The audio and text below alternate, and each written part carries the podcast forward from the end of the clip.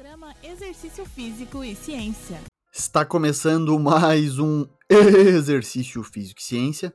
Sou o Fábio Dominski e esse é o programa de rádio e podcast que trata de exercícios a partir da visão científica e ajuda você a ter mais autonomia e consciência para se exercitar. Sabe o que a ciência nos diz em relação à quantidade de horas necessárias de sono por noite?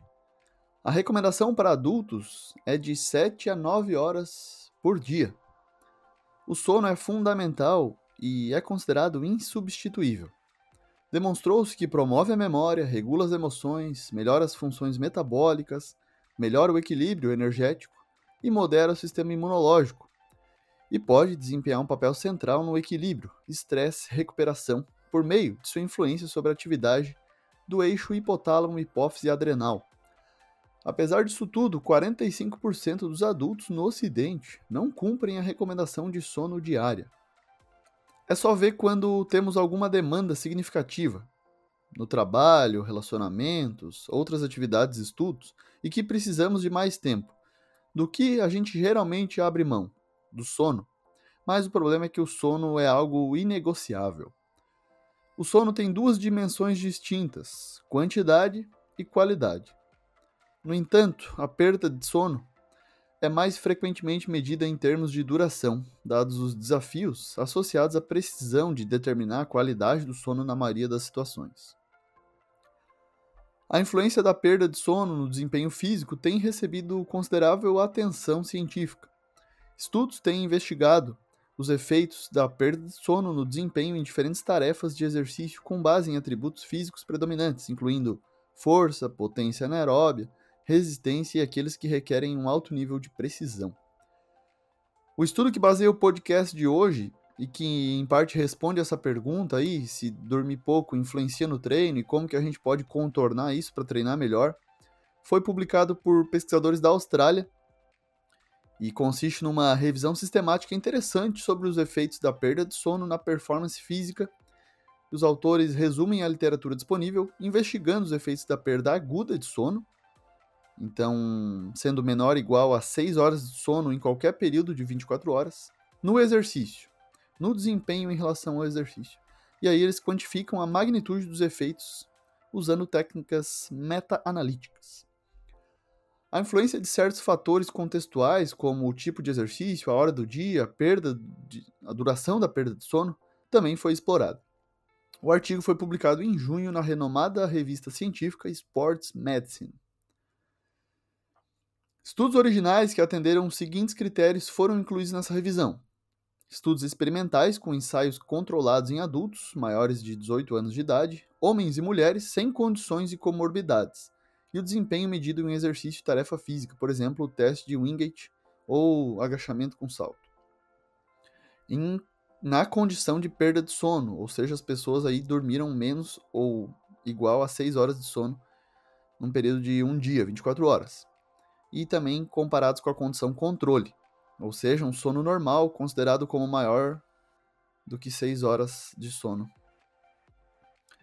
E os exercícios foram divididos em sete categorias: potência anaeróbia, resistência de velocidade, potência, exercício intervalado de alta intensidade, além de força, resistência, resistência de força e habilidades. 77 estudos individuais foram selecionados, é bastante coisa até. E como esperado, houve uma influência negativa da perda de sono no desempenho do exercício. É, mesmo óbvio precisa ser dito, né? Se a gente dormiu pouco, provavelmente vai acontecer um decréscimo no desempenho em relação ao exercício físico. Bom, em que componentes da aptidão física? Potência anaeróbia, força, velocidade, no exercício intervalado de alta intensidade, na resistência, na força de resistência e nas habilidades. Então é amplo o decréscimo de desempenho em vários componentes da aptidão física.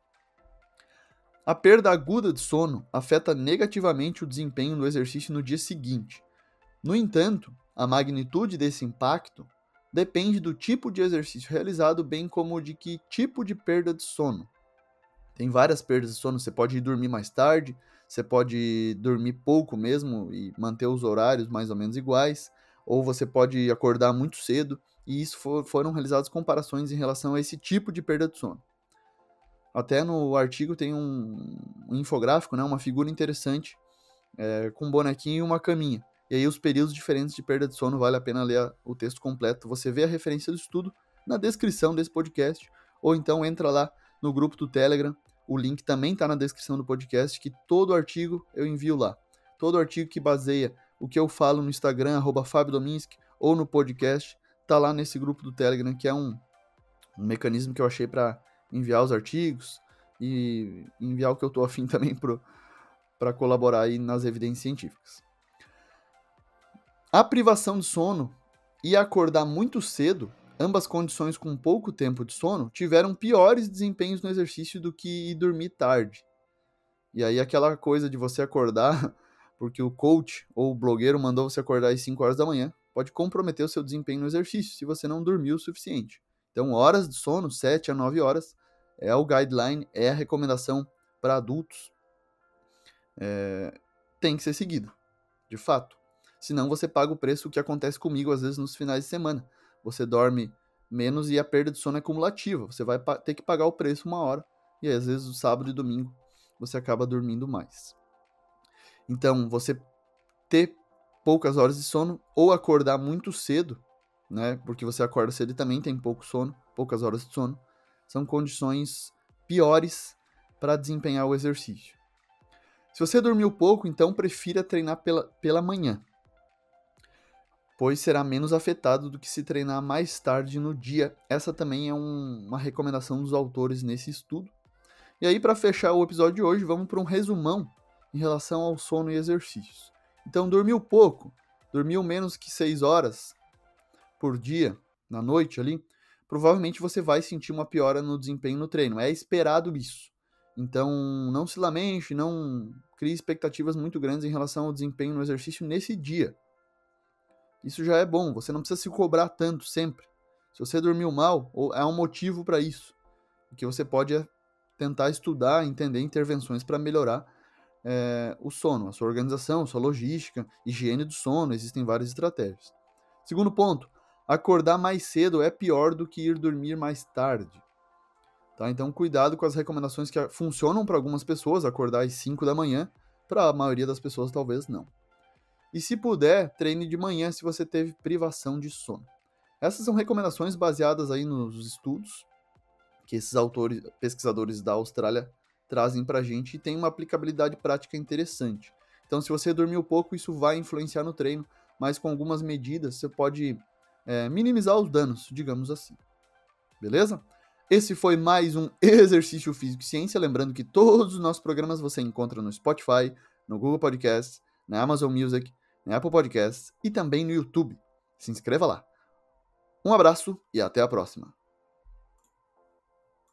Você ouviu Exercício Físico e Ciência com o professor Fábio Dominski, na Rádio Desk FM 91.9.